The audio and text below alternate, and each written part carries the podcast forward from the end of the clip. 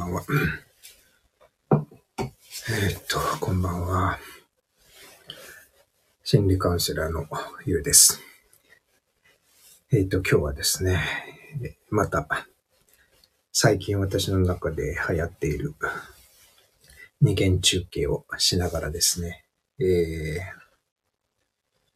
まあ、セルフケアシリーズとしてですね、あ、こうさんこんばんは。えーと、なので、2会長、こっちが、えーサブ会長で、こっちが本会長とコメントを入れておきます。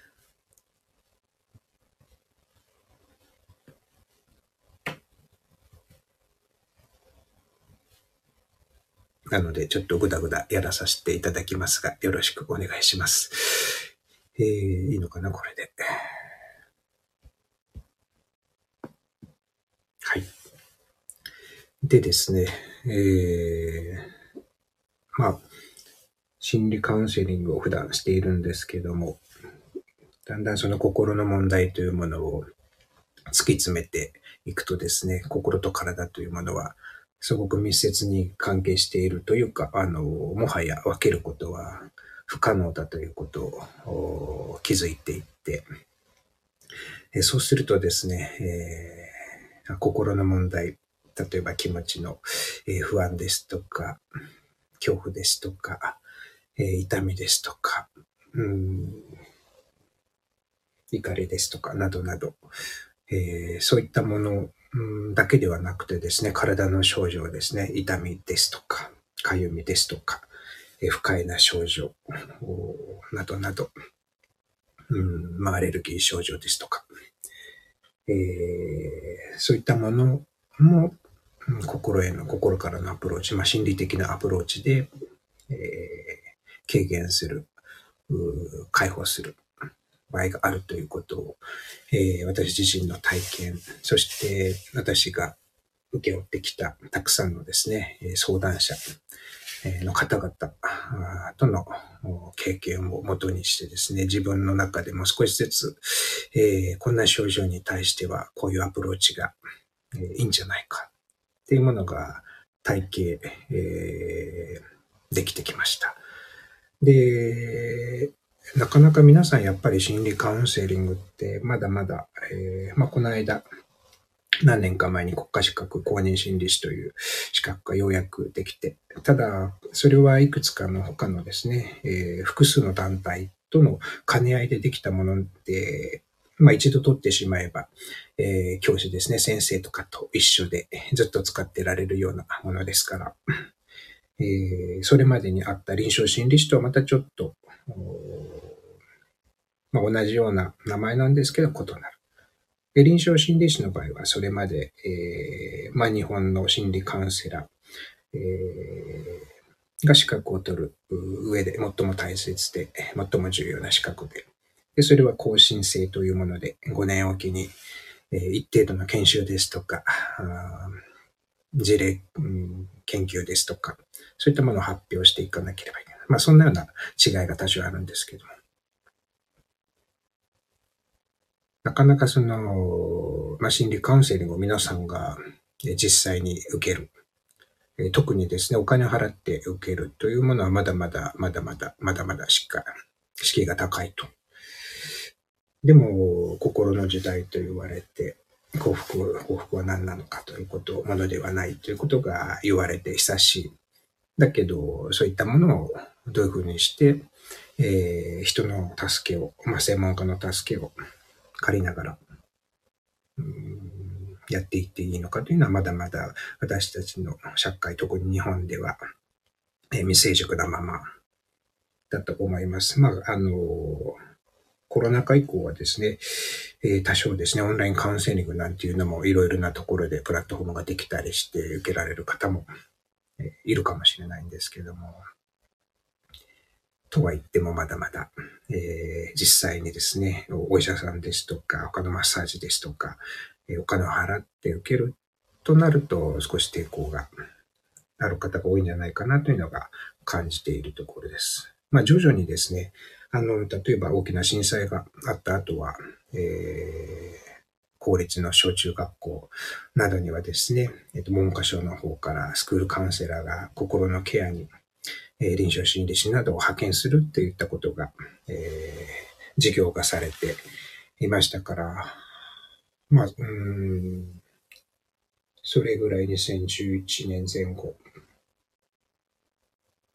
に小中学校を経験した方はですね、えー、まあもう10年経ちますから、10年以上経つか。だから当時10歳だった子ももう20歳ぐらいでそろそろ社会に出る。もしくはもう働いている方がいるかもしれません。そうすると、えっと、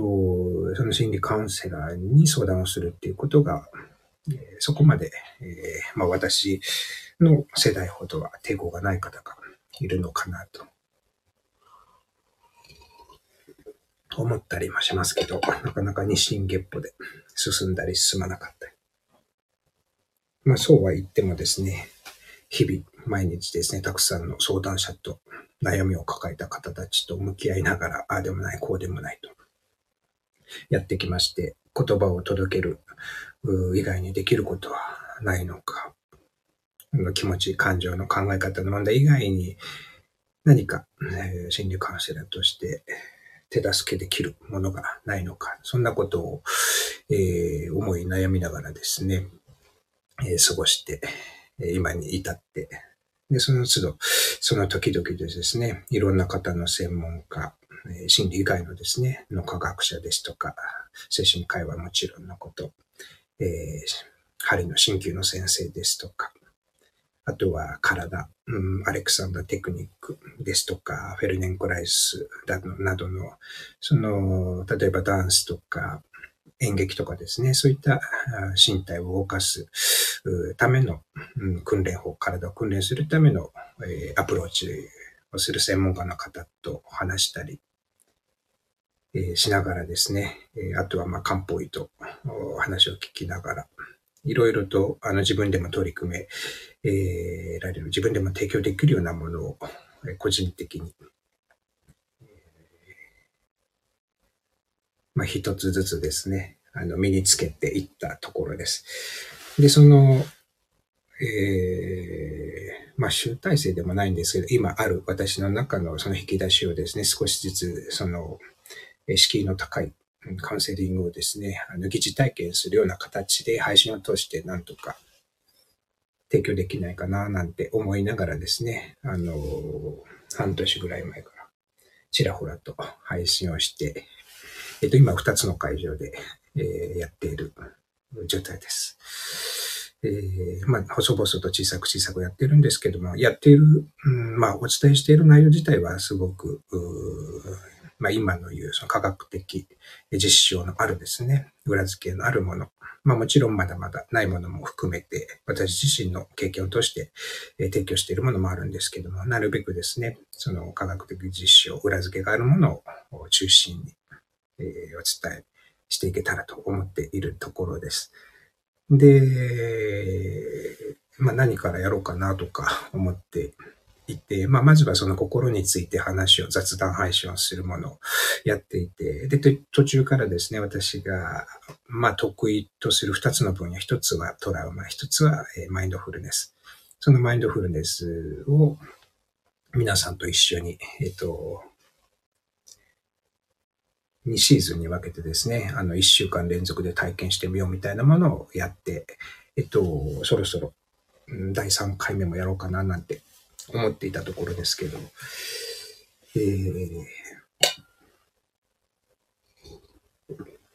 なんやらね、あ飲み物、飲み物をちょっと飲みながらやりますので、皆さんも、えっと、ご自身のペースで聞いていただいて、えー、ください。はい、飲み物飲んだりですね、あの、楽な場所で、楽な姿勢で聞いていただければと思います。で、まあ何、何日か前にですね、やっぱりすごい花粉がまとまってきた。まあ暖冬だったという、あれもあるんでしょうかね。その、平らな花粉が、あの、まってきたようなんて。なのでもう、自分のその目をですね、えー、目玉を くり抜いて洗って洗浄したいなんていう、あの、レポーターの質問を受けて答えられていた方が いたりして、そうか、花粉症の方、もうこの時期から出てくる。まだでも1月、1月ですからね。うんそんなニュースを聞いていたので、あの、それぐらいのシーズンになったらお話をしようかなと思ってたところだったんですけど、まあもうそういう症状が出てる方もいるのかと思って、えー、はい、あの、ちょっと早いんですけど、そんなお話をしようかと思っています。で、ちょうどですね、私、えー、昨日その配信をしてで知り合った方と、えっ、と、実際にリアルでオフ会というんですかね、あの、プチオフ会などして、えー、お会いしてきて、で、その時にですね、あの、この、今日お話しするようなことをお話ししたら、まあ、へえということだったので、あの、知らなかったということだったので、あの、まあ、そういった視点から、あダメ元でも皆さんセルフケア簡単にもちろんできますから、えー、あ、耳の中が 耳がね、かゆいって言いますよね。目だけじゃなくて、穴という穴が 本当にかゆいから洗浄したいなんていうことをよく聞いていたので、まあ、うん、話半分で聞いて、効果があったらラッキーぐらいな感じで、聞いていただければと、えー、思います。で、えっと、いつもですね、えっと、ラジオ、ラジオ、まあ、カウンセリングラジオとして、えー、ラジオチックにやっているので、最初と最後にですね、えー、まあ、私の好きな曲を弾き語らせていただいて、で、その中でお話をしていくっていうような感じにしています。なかなかまだ使いこなせてない、ジングルとかそういうあれをつけられたらいいんですけど、まあ、おいおいそういう感じでやっていけたらと思っているところです。まあ、ただ、あと、心理カウンセラーとしてですね、この声を通して人の心、人の体を癒していくっていうことも、実はこれは実証研究がたくさんあってですね、えー、効果があるということが分かってきていること。なので、私もこういう、うどういうふうに話すのか、今、こう、まあ、もちろん、この電波を通してになるんですけども、電波を通してでもですね、そういった効果があるということが分かってきていますので、私が普段にですね、心理カウンセリングで話している、その声を通して皆さんにも、皆さんの心にもお届けしている。で、その弾き語りもですね、歌もギターも大して上手くないんですけども、えー、そういった、うん、カウンセリング効果がある、まあ、ボーカルですね。ボーカリズムをお届けできればと。なので、実はですね、心理カウンセリングって言葉、バーバル、バーバルセラピー、つまり言葉で癒すんじゃないんですね。あの、どちらか、どちらかというか、あの、本丸は、ボーカルセラピー、声で癒す。そういったことを、えー、まあ、ぜひまだ心理カウンセリングを受けてない方がいらっしゃったら、あの知っておいていただければと思うところです。で、基本的にあの、まあ私はその場その場その一瞬その一瞬でつながる方とのその縁、つながりを大切に、今この瞬間を共に生きることを大切にしていきたいと思いますので、アーカイブとかに残すことは、えっと、このサブ会場の方はしてないのですね。はい。なので、まあその辺は今日聞いていただいた方だけへの、え、まあプレゼント、ささやかな贈り物として、えー、受け取っていただければというところです。あれですね、そうこうしている間にご入室された方が何人かいらっしゃって、えっ、ー、と、こんばんは、えー、心理カウンセラーのゆうです。今日もですね、えー、二元会場でですね、皆さんに、えー、心の彩りを一つでも冷やせるようなお話をと思って、そのシリーズで、新シリーズというのかな、セルフケア 花粉症鼻炎編ということで、心理カウンセリング、まあ、身体心理学という専門分野、私も、えー、中心としている、まあ、トラウマ、身体心理学 somatic psychology。など、その中でもですね、いろんなその身体症状に対して効果があるアプローチがありますので、その話をしていこうかなと思っていたところです。わざわざですね、お忙しい、えーと、夜にですね、来ていただいてありがとうございました。あの耳だけ傾けていただければと思います。で、ちょうどですね、えっ、ー、と、初めの曲が終わって、今から一つ目の話、今日二つ紹介したいと思っていて、えー、います。で、その、まあ、この間、えっ、ー、と、昨日ですね、オフ会をさせていただいて、その、来ていただいた方には、えー、お話をしたんですけども、えー、まあ、それを、えー、こんな感じでですね、皆さんにもシェアできればと思っています。で、まあ、一つ目のセルフケア技法として、えー、何が有効かと、え申しますとですね、えー、実は鼻洗浄というもの、まあ耳にした方もいらっしゃると思いますし、もしかしたらやられている方もいるかもしれません。なので、え、改めてですね、え、ー、と、こんな視点から効果があるんだよっていうことをお伝えできればと思います。で、その鼻洗浄で、まあ、具体的にどうしたらいいのかというと、まあ、それはあの基本的に、えー、お近くの薬局でですね、えー、揃えられるものを、えー、例えばですね、えっ、と、国産品ですと、花の輪とか、あの、今田耕司さんですかね、が CM している 鼻から、片方の鼻から入れて、片方の鼻から出す。あの鼻洗浄。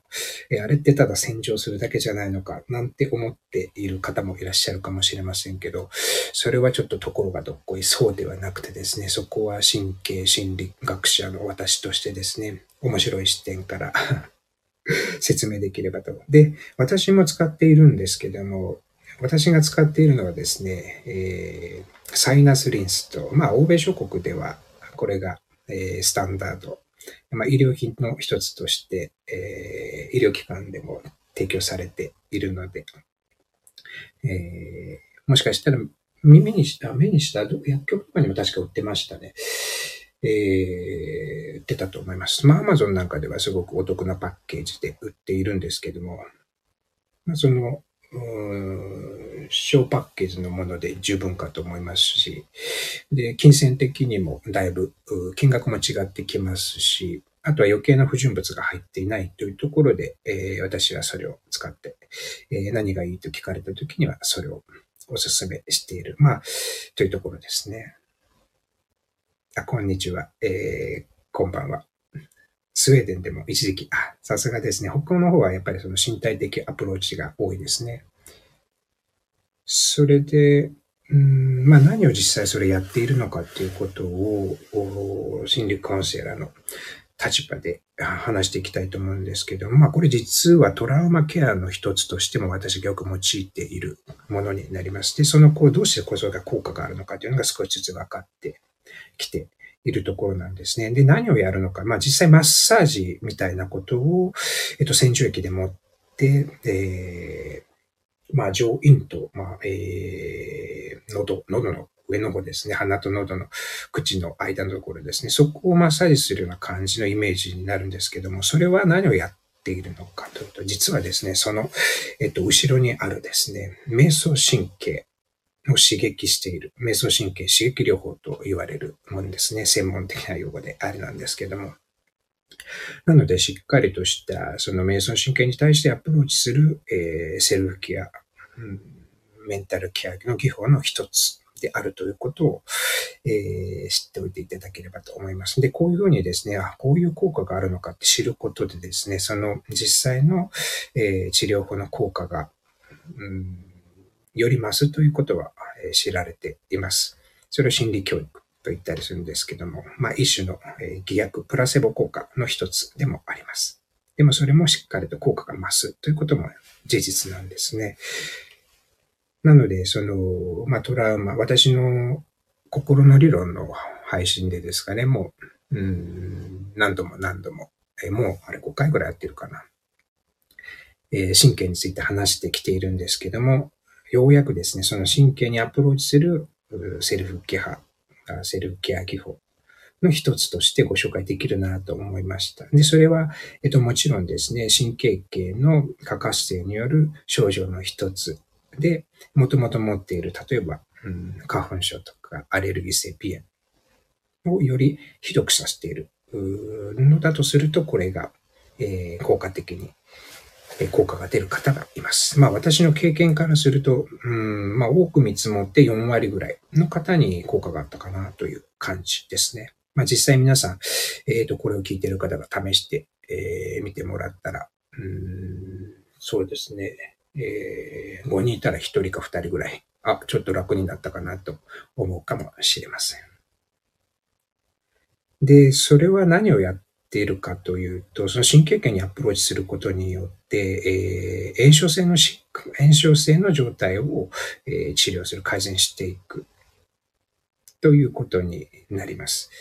で、そこの神えー、瞑想神経刺激をすることで何が起こるかというと、いわゆる体の中の、えっと、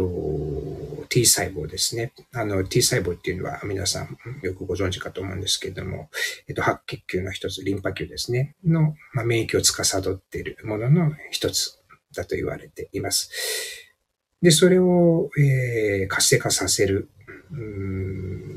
ことになるんですね。その活性化することによって、え、まあ、えー、神経伝達物質ですね、アセチルコリンというものがあるんですけども、それを放出する。そして炎症。炎症というと、そのサイトカインとかいうの、サイトカインストームとかいうことを、えー、耳にした方もいるかもしれないんですけども、そのサイトカインを抑制する。炎症をまあ抑える。それによって症状として出ている、えー、花粉症の不快な症状を緩和するかもしれない。鼻炎を緩和するかもしれない。という、えー、ことです。まあ、そんなような背景があります。まあ、もっともっとその、詳しく言うとですね また小難しいあれになってしまうので、簡単に言うとですね、その、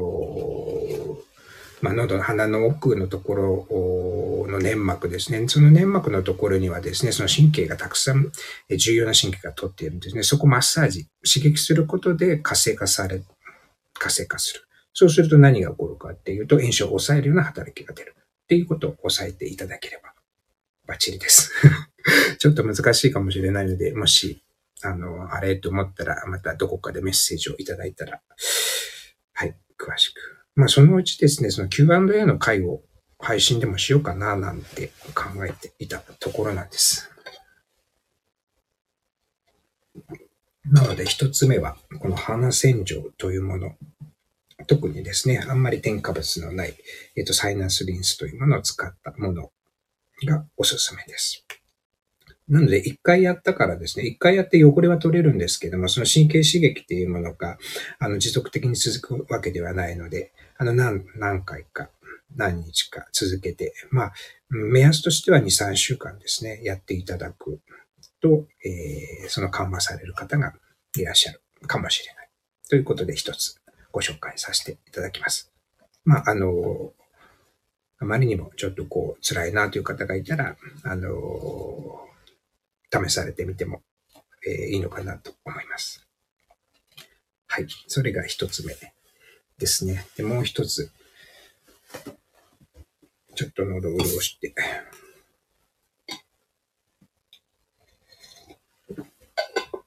もう一つ。これはね、ちょっと私の方でもなかなかあの、本当に汎用性があるんですけど、うん、定着してないし、これをなかなかあの使いこなしていくのを、症状によって使いこなしていくのは本当に知識や経験をこう勉強、まあ、学び続けて、経験し続けていかなければ、うん、その真髄はつかめないなって思ってるんですけども、簡単な、すごく自ご自身でやるには簡単なセルフケアの一つがあります。それはですね、えっ、ー、と、経路、ツボですね、へのアプローチということになります。花粉症とか 鼻炎で、まあもちろんそういったものを発信されている方もいるし、あの、どこかで耳にしたり、ご自身も漢方やったりとか、針をやってみた、ね、お経をやってみたっていう方もいるかもしれないんですけども、また、えっと、それと、それに含めて、えっと、その神経心理学の視点も含めた、えー、ちょっと合わせ技としてですね、私の中で、このセルフケア技法はいろいろな汎用性があるのでよく使っているものです。で、えっと、まあ、どうするかというと、そのツボに対してマッサージをいうかアプローチをしていくんですね。で、そのどこをやって、花粉症の、うん、まあ、鼻炎系の場合は、うん、その経血、経路で言うとですね、足のですね、えー、血印関係という、まあ、えー、人間の中では一応ですね、えっと、12対のですね、経路があるということは WHO の方でも認定されているんですけども、その一つである、え血印関係というところにアプローチ していくものです。まあ、さらっとそこは流して、えー、置いていただければ、えー、いいんですけども。で、その、まあ、経路っていうのは、例えばですね、足の先から始まって頭の上に終わるっていうような、えー、経路がいくつかあるんですね。その一つ。で、それはどこから始まるかというとですね、えっ、ー、と、大トンという、大トンとかですね、生木血と言われているようなところ。なんですね。まあそんなこと言われてもどこだかわからんよって なると思うのですけども、まあ、具体的に言うとですね、えっと、足の親指。足の親指ですね。そのですね、えっと、爪のあたりですね。それの両端。特に、えー、内側。まあ外側も含めてなんですけど、まあ、なので、えっ、と、足の親指の爪あたり、爪周辺って覚えていただければ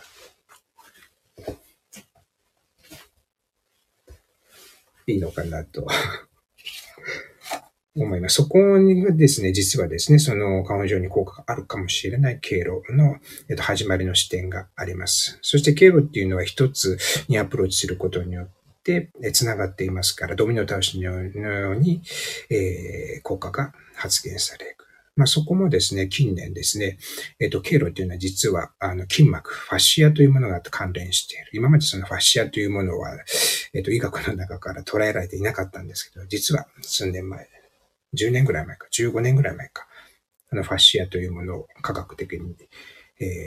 発見してですね、そこは筋膜リリースみたいなものが一時期流行った時代もあるんですけども、そう、それと大いに関係しているということが分かってきているんですね。なので、まあ、その辺も踏まえて、えー、の、えセルフケアの一つとしてですね、その足の親指へのツボのアプローチ。を、えー、お伝えしできればと思っています。で、どう、どうしたらいいのかって、こっからが、えっ、ー、と、なかなかですね、言葉で、えー、写真でも上げてればよかったんですけども、えっ、ー、と、一生懸命説明しますね。うん、まあ、実際に皆さん今 やられてみてもいいかもしれないですね。えっ、ー、と、じゃあ、左足の親指に今アプローチしていきたいと思います。左足の親指にアプローチするときに使うのは右手です。いいですか？右手を足の親指、先ほど言った、えっ、ー、と爪の周辺ですね。爪の周り。爪の付け根かをぐるっと回るような感じで、えっ、ー、と、右手の5本の指、親指と人差し中指、薬指、小指。で、くるっとこう掴むような、つまむような感じで添えます。まあ実際にやるときは、あの、靴下脱いで裸足の状態で、えっと、まあ汗なんかかいていると滑りがあれなので、なるべくですね、あの、乾いた状態の時にやっていただければと思います。そしてその足の指、えっ、と、爪の付け根の周辺に右手をこう、つまむような感じでやります。そしたらですね、そこ、うん、そこに例えばこう、えっ、ー、と、ペットボトルのキャップが あるような感じ。で、閉まっているような感じをイメージしながら、えー、それを開ける方向、つまり時計回りですね。右の方向、時計回りに、えー、回していく。そっとこう、うん、その親指の周辺を回していくんですね。力とかはいりません。まあ優しく撫でるような感じで。で、それを数秒間やる。ただこれだけです。これ何度か繰り返す。これを特にですね、えっと、症状が出ているとき、まあもちろん症状が出ていないときもですね、やっていただく。えっと、くれぐれもですね、回す方向は時計回りです。逆はいけません。そこが面白いところですね。時計回りの方は補う方向です。えー、まあ、その、うん、鍼灸でいうところの、経血でいうところの補う方、気を補う方ですね。で、逆に回してしまう。つまり、半時計回り、キャップを閉める方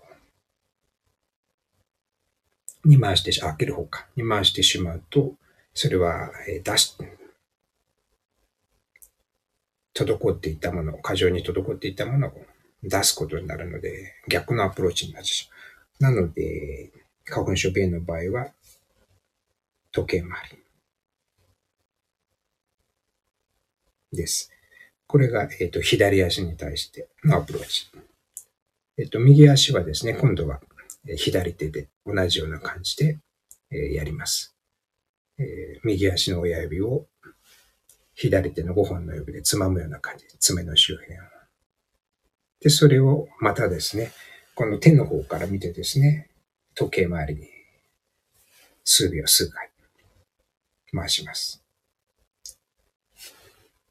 それだけです。まあ、あの、それだけでできますので、え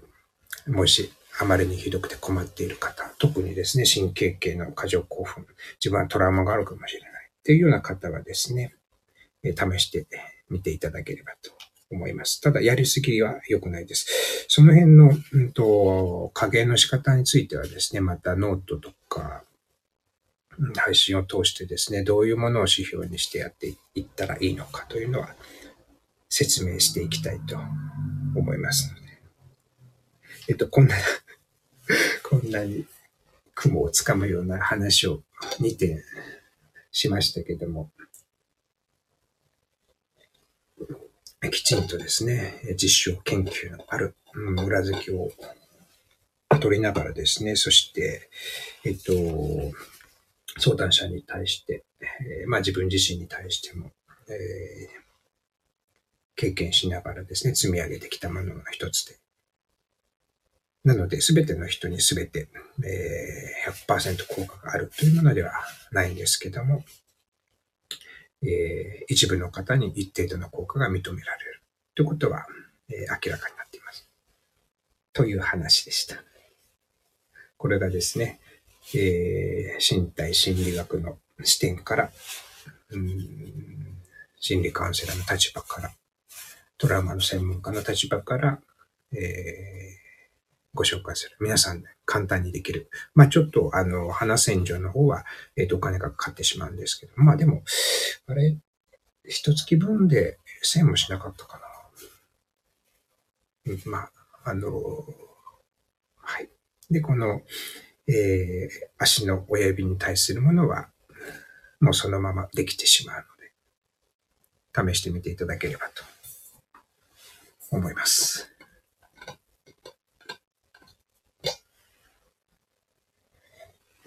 はい。なので、最後にですね、えー、また、エンディングの弾き語りをやって、今日のところ、お開きにしたいと思います。